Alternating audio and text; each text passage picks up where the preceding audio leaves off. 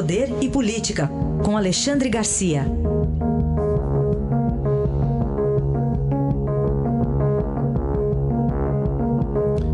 Alexandre, bom dia. Bom dia, Raíssa. Bom dia, Carolina. Olá, bom dia. Começamos com uma fala aí do líder do governo, Ricardo Barros. Ele falou por ele ou pelo governo, quando ele fala em nova Constituição? Pois é, líder do governo sempre fala pelo governo, né? Isso aí aprendi há muito tempo aqui em Brasília, quando alguém disse que o Jarbas Passarinho estava falando em nome próprio. Eu disse, não, mas eu sou líder do governo, eu sou obrigado a falar pelo governo. Ele está reclamando é, é, a ingovernabilidade do país por essa Constituição. Isso Sarney me disse é, na primeira entrevista que ele deu depois de promulgar a Constituição, ele era presidente e disse isso. É que se criou um sistema híbrido. Né? E como todo híbrido, não é fértil. Né? É uma mistura de presidencial com, com parlamentar, o, o sistema. Né? E ficou, os, os, parlamentares ficaram com a, a, o poder de governar, mas sem a responsabilidade, e o presidente que tem a responsabilidade fica sem os, sem os poderes. Né? E, e, pelo que a gente vê das manifestações dos brasileiros, em, outro refer... em dois referendos? Eh, num plebiscito e depois num referendo, o, o, brasileiro sonha com um presidente forte, regime presidencial. Né? E, o que está acontecendo não é isso. Agora, se a moda pega, né, vamos sugerir também um, um referendo aqui para diminuir o número de, de deputados e senadores, como a Itália fez há, há pouco tempo. Agora, é, lá no Chile é diferente. Estão fazendo agora a mudança da Constituição do, do regime do Pinochet. Aqui já fizemos isso em 88. Já mudamos a Constituição de 67, em pleno regime militar. Né? Mudamos.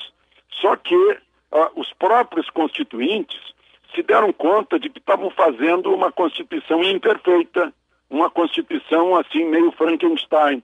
E aí estabeleceram o prazo de cinco anos para renovar a Constituição sem precisar da maioria uh, de 60% na Câmara e no Senado. Bastaria maioria simples. Né? Seria mais fácil. Eu vi a revisão. Quem comandou a comissão que estava revisando foi o Nelson Jobim. Participavam o Ibrahim Biac, o Conder Reis, o Antônio Candir. Estava tudo pronto reforma previdenciária, reforma, uh, reforma tributária, diminuiriam os impostos, a previdência ficaria equilibrada, uh, reforma política com mais representação. E aí, na reforma administrativa, estabelecia, a sugestão estabelecia que município que não tivesse sustentabilidade, sustentação, renda própria, voltaria a ser distrito. E aí o Orestes Quercia, líder municipalista e presidente do maior partido do MDB na época, simplesmente boicotou a revisão. Não é por isso que a gente está discutindo até hoje, até hoje, coisas dessa Constituição que já tem cento, 107 remendos em 30 e poucos anos, 31 anos. Estados Unidos tem 230 anos, tem 27 emendas. Aqui já tem 107 emendas. Né? 250 artigos, mais 90 e tantas disposições transitórias. É, a gente construiu uma, uma Constituição aí cheia de utopias, né? E esse, esse é o problema. Agora, se, se sai ou não sai é outra questão. E a Lava Jato?